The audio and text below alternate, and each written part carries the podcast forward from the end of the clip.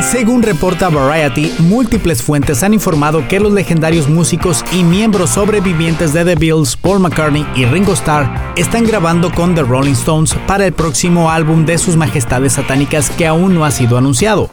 El álbum supuestamente fue grabado en Los Ángeles y producido por Andrew Watt, ganador del premio Grammy a Productor del Año en 2021. Aún no es claro si McCartney y Starr serán parte de la misma canción o de temas separados. Tampoco hay un tracklist establecido, pero se informa que el álbum ya está siendo mezclado.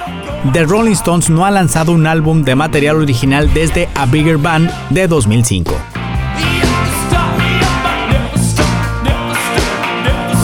Notas, show business y más en 120 palabras. Play News.